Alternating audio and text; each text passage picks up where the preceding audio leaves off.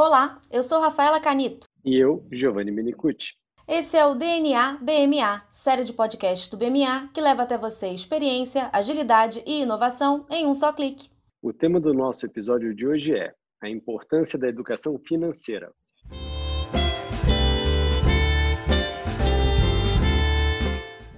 Que o investimento em educação é fundamental para o desenvolvimento e para a prosperidade da sociedade não é novidade para ninguém.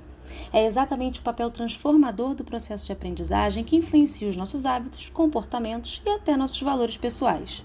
Essa máxima vale para qualquer âmbito das nossas vidas, sobretudo o financeiro. Entender o universo do dinheiro e as principais ferramentas para lidar com ele é a essência do que chamamos de educação financeira. Para falar sobre esse tema tão importante, sobretudo no atual momento de crise econômica que enfrentamos, o DNA BMA convida Mônica Costa. A Mônica é jornalista, com especialização em economia e pós-graduação em terapia financeira, coach e educadora financeira. Ela também é membro da diretoria executiva da Nova Frente Negra Brasileira e integrante da Câmara de Comércio, Indústria e Serviço do Empreendedor Negro. Mônica, que prazer enorme ter você aqui hoje com a gente. Seja muito bem-vinda. Oi, Giovanni, Rafaela.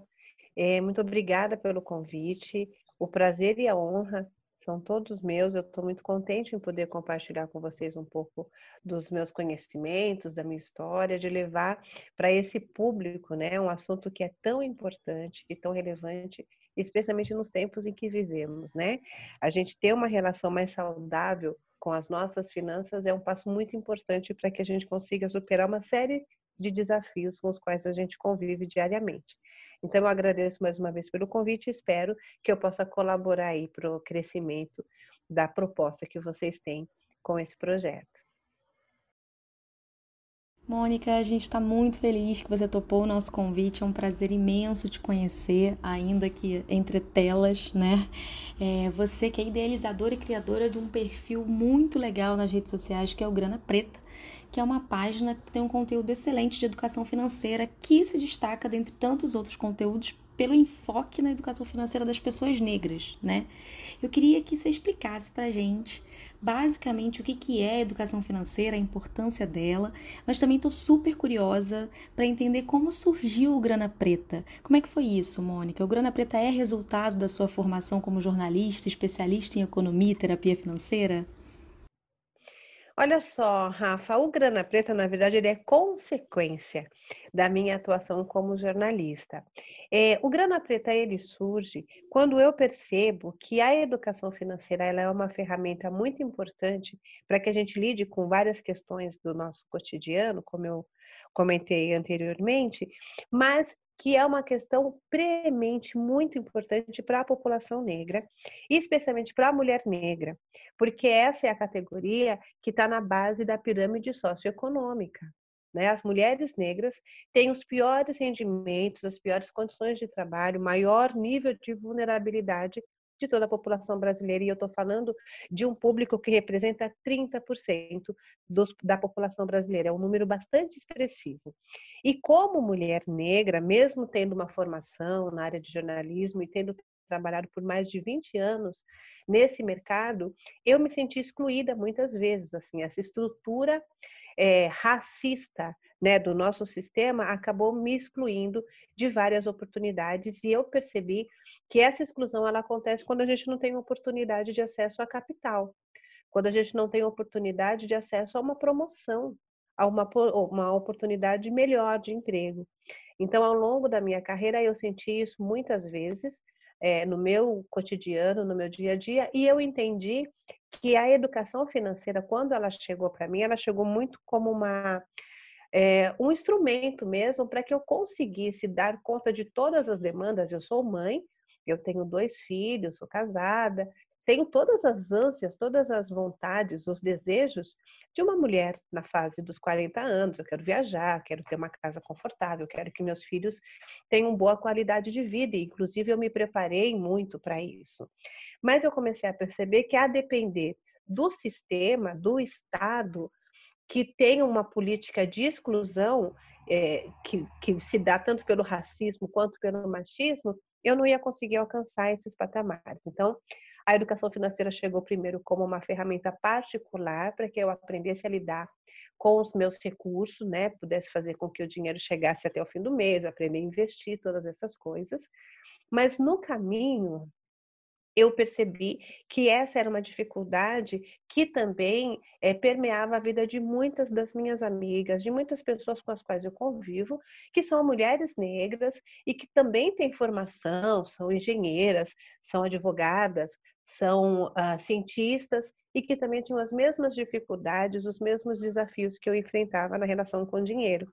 Por isso surgiu o Grana Preta, onde eu trabalho a questão da autoestima, que é um, um componente muito importante na nossa relação de consumo, é, porque quando a gente se sente frustrado, quando a gente está com a nossa autoestima muito abalada, a gente costuma consumir mais e consumir aquilo que não é necessário.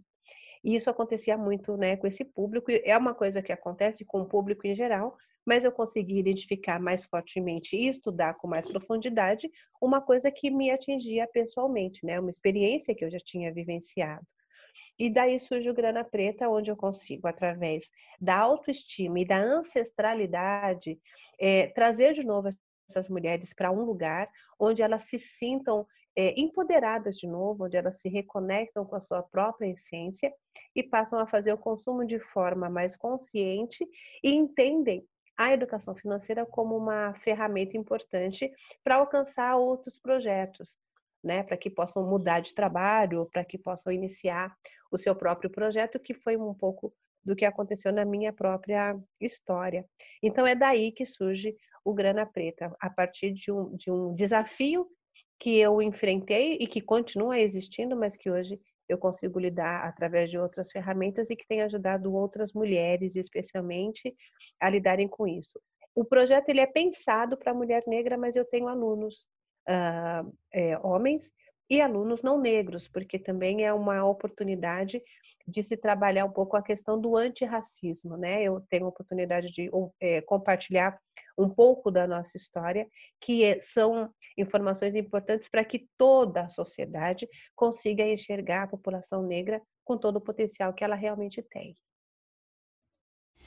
É, Mônica, infelizmente a gente ainda vive numa sociedade em que a acessibilidade das pessoas negras a cargos com maior remuneração ainda é muito pequena. Torço aí para que a gente acelere esse processo de acessibilidade que é muito importante. Né? No fim do dia, a condição econômica, a falta de acesso a oportunidades são fatores, sim, que acabam impactando na própria autoestima da pessoa. Né? A gente sabe que isso não tem absolutamente relação nenhuma com falta de competência ou de capacidade. É muito debatido, inclusive, nos foros de, né, de diversidade de gênero, quando a gente fala sobre síndrome da impostora é, muitas vezes impacta o crescimento das mulheres em geral, né, nas carreiras. Enfim, você é uma pessoa que aborda muito essa questão nas suas palestras e cursos. Eu tive a oportunidade de assistir, de te ouvir falar. Você pode então falar aqui para os nossos ouvintes, para o nosso público, Mônica, como é que é essa relação entre a autoestima e a educação financeira? Então, Rafa, é, eu acho que eu acabei até me adiantando um pouco na resposta anterior, mas como é que isso se dá de uma forma muito potente? Quando a gente não se vê nos espaços de poder, quando a gente liga uma TV e você não se vê naquele lugar como a gerente, como a presidente, como a pessoa que manda, como a pessoa que tem acesso àqueles espaços é, de poder mesmo, né? Tá no iate, tá viajando pela Europa, tá conhecendo praias lindíssimas, tá numa casa linda. Quando você não se vê nesse lugar, a gente precisa entender que a educação financeira ela tem muito a ver com o nosso comportamento, ela está muito mais conectada com as coisas que a gente sente e vê do que com o dinheiro que a gente tem na carteira. Efetivamente, educação financeira ela tem muito a ver com educação comportamental, com finanças comportamentais. Pois bem, se eu não me vejo nesses ambientes, eu não consigo entender, eu não consigo me sentir é, preparada para estar naquele lugar. E se eu não estou preparada para estar nesse lugar, por que, que eu vou ficar insistindo tanto em fazer um novo curso? Por que, que eu vou continuar tentando buscar uma nova oportunidade? E eu falo por mim mesmo, eu, como jornalista, eu fiz uma especialização em economia, eu fiz cursos de inglês, eu fiz um número imenso é, de cursos e de, de, de, de aprimoramentos, né, de, de atividades para me tornar melhor, e eu tinha sempre a sensação de que ainda não era suficiente, de que eu ainda não estava pronta, de que ainda faltava mais um passo para eu chegar lá. E isso me deixou sempre nesse lugar de nunca conseguir acessar aquela oportunidade de promoção, aquela oportunidade de uma nova de um, de um novo trabalho que pudesse me trazer melhores resultados financeiros. Isso é muito comum na população negra, que nunca se vê nesses lugares, pelo contrário. Se você liga uma TV, infelizmente, o que você vai ver é um, se você assiste um jornal, por exemplo, infelizmente o que acontece, e como jornalista eu posso dizer que vi isso muitas vezes, se existe um crime e o delito foi cometido por uma pessoa branca, ele é um acusado. Se existe um crime e o delito foi cometido por uma pessoa negra, ele é o bandido.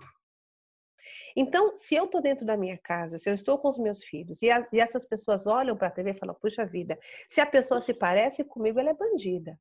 Né? Agora, se ela não se parecer comigo, ela pode ser só o, o, o acusado, o que significa que isso pode mudar, que ele pode não ser acusado por aquele crime, isso pode né, mudar de figura, mas para a pessoa negra isso já está determinado, ele é o bandido.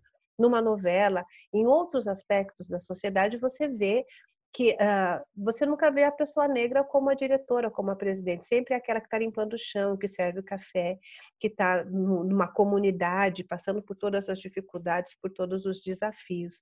Então, quando a pessoa se vê nesse lugar, ela começa a achar que o dinheiro e que a possibilidade de lidar com o dinheiro não é uma realidade para ela. E quando ela acessa esse dinheiro, ela acaba gastando esse dinheiro para tentar se parecer com aquela pessoa da TV, sabe? É a questão da autoestima. Então, eu vou comprar cabelo, eu vou colocar unhas imensas, eu vou comprar roupa da marca que eu estou vendo na TV, porque eu preciso me parecer com as pessoas que, que estão bem-sucedidas. Então, esse é um cenário que é, é, afeta muito fortemente a autoestima dessas pessoas e, consequentemente, a educação financeira, né? Você acaba não tendo acesso a essas questões. É, Para a gente ter uma ideia, existem estudos que mostram que apenas 4,7% dos negros ocupam cargos executivos em grandes empresas. Então, quando a gente pensa que existe já uma população que está preparada para acessar esses espaços e a, e a sociedade continua não dando para ela oportunidade, oportunidade, ela não vai investir em educação financeira, ela não vai pegar, ela não vai nem ter condições, na verdade, de usar esse dinheiro para fazer investimentos, para pensar em outras possibilidades, porque ela continua ganhando muito menos, ela continua acessando espaços muito menores.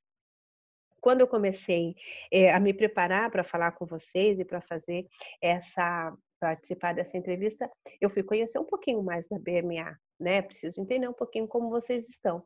E para minha surpresa, é vocês têm uma página que mostra os profissionais e eu não encontrei um profissional negro, né? Eu rodei aqui, acho que deve ter umas seis ou sete páginas e eu olhei todas elas e eu não encontrei um profissional negro. Então, para um jovem negro que está se formando agora, ele vai pensar, puxa vida, então acho que eu não sirvo para esse lugar. Então não adianta eu continuar investindo na minha carreira porque, olha, não estou nesses espaços, eu não devo ser merecedor. Isso é autoestima.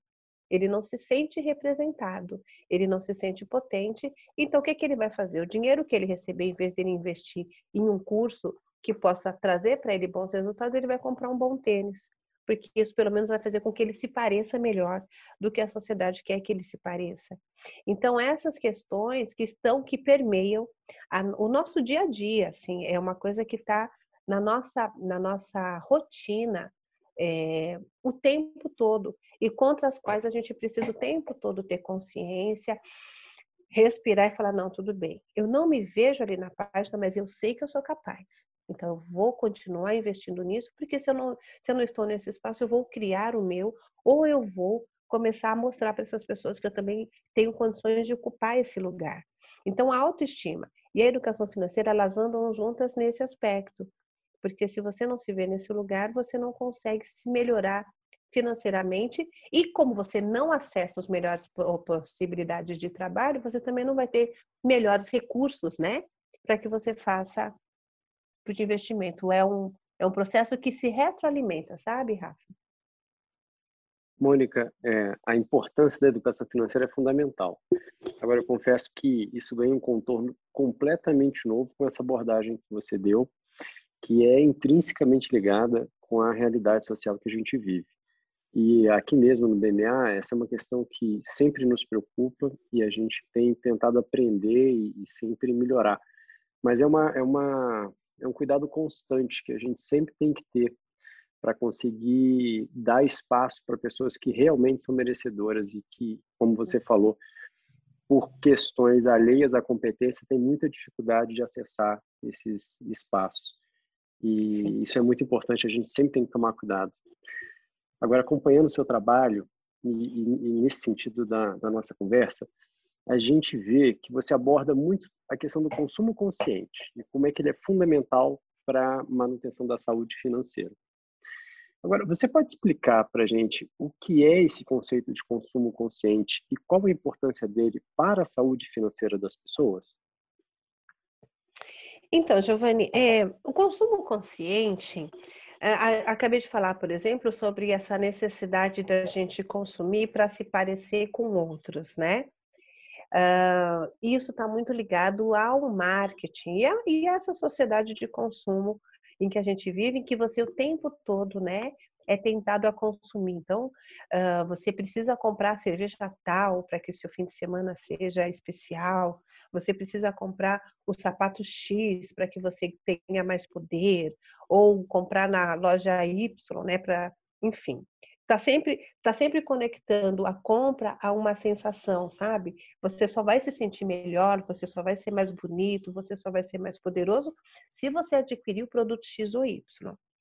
É, esse é o ambiente em que a gente vive e essas provocações elas acontecem o tempo todo. Quando a gente pensa em consumo consciente, existem dois aspectos que precisam ser observados. Primeiro, o consumo é consciente quando você compra, sei lá, um, um, um produto em que você tem plena certeza de que você está comprando algo que você realmente precisa e não algo que disseram que você precisa. Entende? A diferença, eu vou comprar um sapato porque eu preciso de sapato, eu tenho um, um, evento em que eu preciso estar mais elegante, eu gosto de me sentir bem, esse sapato é confortável, eu vou comprar. Eu não estou comprando sapato porque estão dizendo que eu serei mais poderosa com ele. Eu sou, eu sou poderosa descalço até, olha a modéstia. Mas o sapato vai me deixar mais elegante. É por isso que eu vou comprar o sapato. Eu estou consciente da minha necessidade de compra. Esse é um exemplo bem básico, mas que a gente pode usar em todos os aspectos da nossa vida e que está muito baseada na troca, no consumo. Toda vez que você vai fazer uma compra, você precisa ter certeza de que você está comprando algo porque você necessita mesmo daquilo e não porque alguém te disse que você vai precisar. E a outra questão do consumo consciente é quando você faz essa compra entendendo que a produção daquele produto, que a, a, a origem daquele produto também está beneficiando outras pessoas. Né? Então, quando a gente fala do produto que, que é ambientalmente produzido, do produto que respeita as, as, as questões de etnicidade. Então, eu participo de um projeto que se chama Movimento Black Money, né? o Grana Preta, é Black Money, que é um projeto que pensa mesmo em empoderar, em fazer com que o dinheiro gire mais vezes na comunidade negra para melhorar, para melhorar a ascensão econômica dessa população. Isso é consumo consciente. Então, se eu preciso comprar uma camiseta, e se eu sei que tem um empreendedor negro, especialmente nesse momento pandêmico, né, em que a gente precisa fomentar os pequenos negócios, eu vou comprar dessa pessoa porque eu também ajudo essa economia a girar e, e tem o produto que eu quero que eu fui buscar. Então, o consumo consciente ele sempre acontece quando você, antes de passar o cartão, você entende exatamente por que é que você está fazendo aquela compra. Isso também ajuda a gente a reduzir muito o consumo e os gastos. Porque quando a gente compra sem consciência, isso acontece com muitas pessoas, ah, eu comprei porque disseram que eu ia ficar mais poderoso, eu ia ficar mais bonito e mais elegante. Aí você compra e quando você chega na tua casa, você põe e você continua sendo a mesma pessoa. Não rolou nenhum poder, nenhuma elegância, você continua sendo o mesmo ser. Você não virou atriz da novela que estava vestindo aquela peça. Não aconteceu. E aí você coloca aquilo no fundo do guarda-roupa e esquece daquela peça, mas o cartão de crédito ali ele vai cobrar, né? Você vai pagar aquela peça, não tenha, não tenha dúvidas. E o que vai acontecer daqui a algum tempo é que você vai se desfazer dessa roupa. Você pode até passar ela para frente. Muitas vezes a gente acaba esquecendo aquela, aquela, aquela peça no mercado, isso acontece com compras de, de, de supermercado também. Você acabou jogando o dinheiro fora. Você destinou seu dinheiro para algo que não era útil, que você não está usando e que em algum momento você vai passar para frente, pode fazer uma doação e tudo mais, ou você pode até jogar aquilo fora mesmo, dependendo né, do, do, do tipo de material a que a gente se refere. Então, comprar com consciência te traz uma saúde financeira mais equilibrada, porque você só vai adquirir aquilo que realmente faz sentido para você em vários aspectos, né? Desde o ponto de vista da necessidade até mesmo as suas crenças, os seus valores, aquilo com que você se identifica e aquilo que você acredita que seja importante é, deixar para a sociedade como legado, né? O que, que eu quero melhorar nesse planeta? Então, eu vou comprar de acordo com os valores que eu tenho. Mônica, eu ouvindo você falar de consumo consciente, que parte desse conceito é comprar o que a gente precisa. Eu, eu, tenho duas filhas, eu sempre bato muito isso com elas, assim, a importância de você comprar aquilo que você precisa, não aquilo que as pessoas é, levam você a crer que, que você necessita para satisfazer um, uma sensação de vazio ou algo do tipo. Então, a gente percebe que avaliar essa real necessidade e não uma falsa percepção dela, vai muito além de, de só comprar o que precisa. Também é saber de quem você está comprando e a partir daí você gerar uma economia produtiva, incentivar aquilo que você apoia. Isso é, é muito legal. Agora, numa realidade de baixo poder aquisitivo, muito se fala também em estratégias para economizar e como consumir recursos limitados e tudo mais. É um fato que viver com poucos recursos exige, no mínimo, muita criatividade. Mas a pergunta que não quer calar é: além de economizar e ser criativo, é possível multiplicar esses recursos? Como é que a gente pode fazer isso? É, muita criatividade, Giovanni. Aí realmente a gente tem que é, lidar muito com essa questão da criatividade. Mas veja bem, quando a gente começa a entender essas questões que, pelas quais a gente passou, a questão da autoestima, a questão do consumo consciente, a gente tende a perceber que parte do que a gente gasta do nosso dinheiro, a gente gastou sem necessidade, em qualquer faixa de renda né?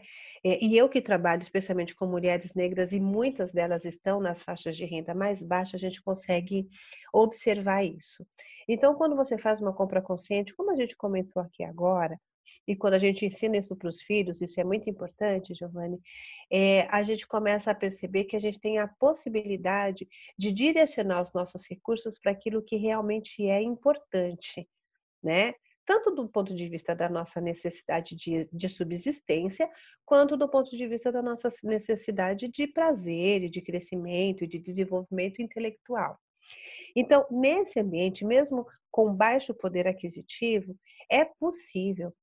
Vai levar mais tempo, né? Eu, eu, eu tenho um, um material que eu publiquei recentemente que mostra que a população mais pobre, especialmente a mulher negra, ela leva 22 anos a mais do que um homem branco para conseguir juntar um, investimentos um milhão de reais se a gente fizesse aí uma uma comparação. Então, para essa população, exige mais criatividade, mais disciplina e um pouco mais de paciência. Mas é, a gente aprende, por exemplo, que dentro desses gastos que a gente faz de forma inconsciente, está em média 30% da nossa renda.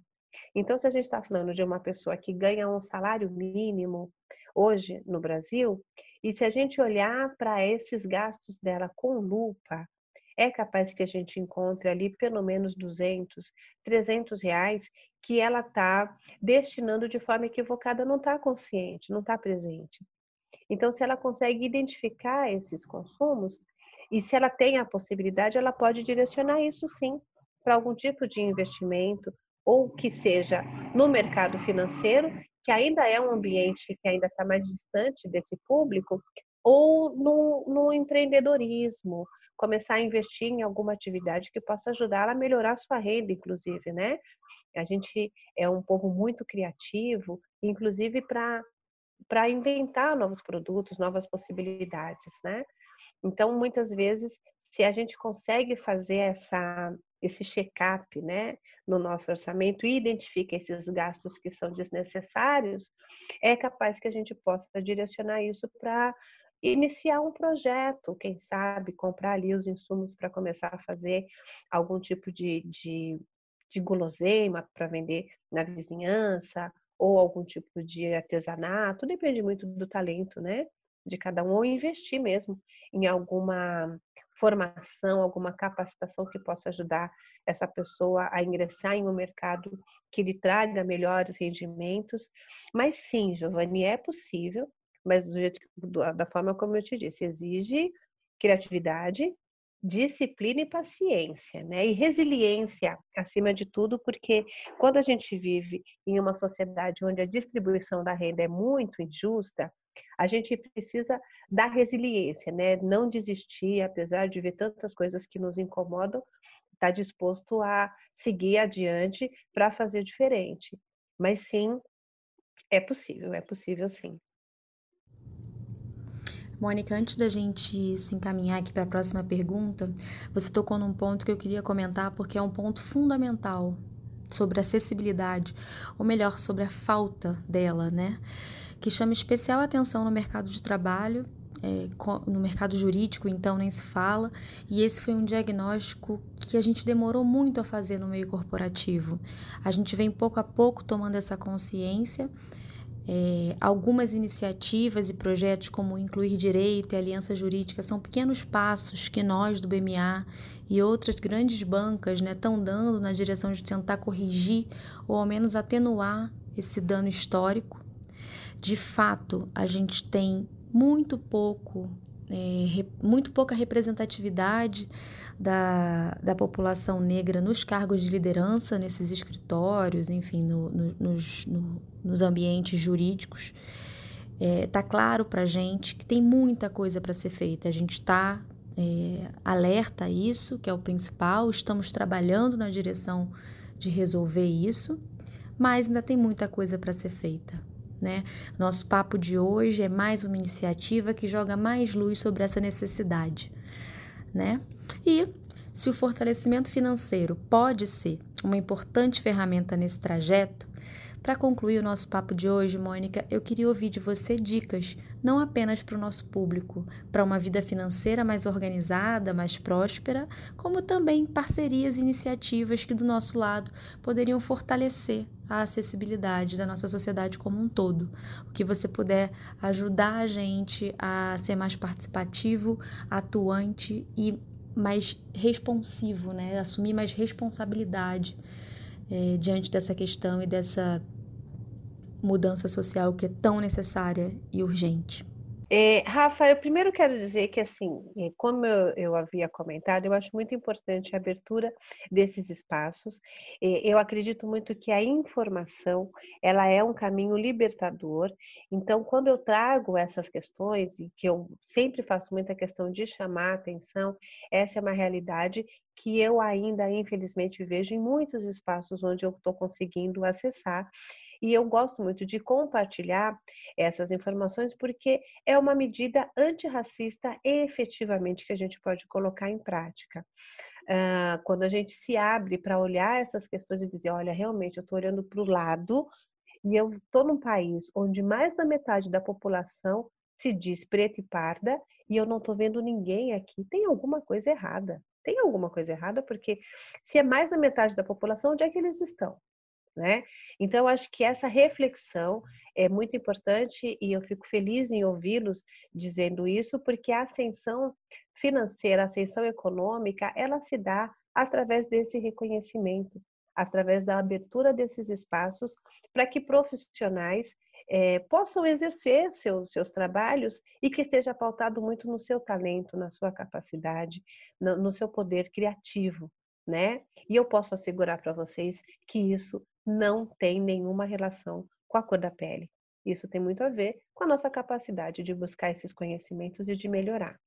Quando a gente fala é, de pensar numa vida financeira mais organizada e próspera, uh, primeiro, para as pessoas em geral, o que eu sugiro está muito dentro desse espaço. É, tenha consciência de quem você é e do que você deseja, porque o nosso consumo ele está muito pautado nos nossos anseios, nas nossas dores, né? A gente já falou disso. Muitas vezes eu consumo para suprir uma frustração, para suprir um, um, um, uma decepção, uma situação que me incomoda internamente e que eu acredito que através de um belo tênis ou de um belo par, de, de um belo uh, terno ou vestido, eu vou conseguir resolver essa questão. E a gente sabe que isso não resolve. É, e para as empresas, o que eu tenho sugerido muito e tenho feito alguns trabalhos nesse sentido é entender que a diversidade é uma ferramenta muito poderosa, inclusive para melhorar o desempenho e o crescimento financeiro das empresas. Nós temos números que mostram que as empresas mais diversas, elas têm melhores resultados financeiros. Isso aparece nos seus resultados anuais, né, nos seus relatórios financeiros anuais. O a próprio o advento do ISD tem mostrado que as empresas que se adaptam, se adequam melhor a esses princípios, que elas adotam esses princípios em suas empresas, elas têm melhores resultados, inclusive aqui no, nesse período de pandemia, as empresas que tiveram seus melhores desempenhos foram as empresas que já adotavam o ISD, que já entendem a importância da diversidade de mais mulheres, de mais negros, de mais indígenas, de mais público LGBTQIA+, em seus espaços produtivos, porque quanto mais criatividade, quanto mais ideias, quanto mais olhares, maior é a chance da empresa encontrar novas soluções, melhores soluções e também se conectar melhor com o público em geral, que é aquele público que já começa a consumir de forma consciente, né? As empresas e a, e a população como um todo, ela não tem mais interesse é, em consumir de empresas que são claramente racistas, de empresas que são claramente homofóbicas ou que têm qualquer outro tipo de perfil excludente. Então, prestar atenção nessas questões são fundamentais para que a gente possa justamente seguir para esse, esse ambiente de maior prosperidade, tanto para as pessoas físicas quanto para as pessoas jurídicas, quando todo mundo pode colaborar para um crescimento de uma sociedade como um todo, todos ganham, né? Não é só um público que está sendo inserido que vai ser beneficiado. Todos aqueles que já estão nesse ecossistema poderão ter melhores resultados. Então, estar consciente das suas compras e estar consciente é, da importância da diversidade, acho que são as dicas mais importantes aí para que todos nós possamos ter uma vida financeira mais gordinha, né, mais satisfatória, e que a gente também tenha a possibilidade de acessar esse lugar da prosperidade, né, de poder viver com mais qualidade de vida e com mais segurança. Mônica, muito obrigado pela sua participação aqui hoje no podcast. Para quem nos escuta, antes de começar a gravação, a Mônica estava comentando com a gente sobre a importância de manter um diálogo amplo e transparente com o público plural. E essa foi uma excelente oportunidade de conhecer um pouco mais sobre o Grana Preta, entender melhor a importância da educação financeira e tudo que vem é, ligado a isso, que às vezes passa despercebido quando a gente aborda temas relacionados a finanças. Esse é um tema super relevante para a construção de uma sociedade mais justa, plural e, sobretudo, conforme a Mônica destacou, inclusiva. E nesse caminho, a educação financeira é uma porta para a liberdade, autoestima e empoderamento. Foram as lições que eu pessoalmente aprendi aqui hoje nesse nosso bate-papo, Mônica. Informação de qualidade nunca foi tão importante. Foi um privilégio para a gente poder ouvir você e contar contigo hoje nesse bate-papo. Muito obrigado.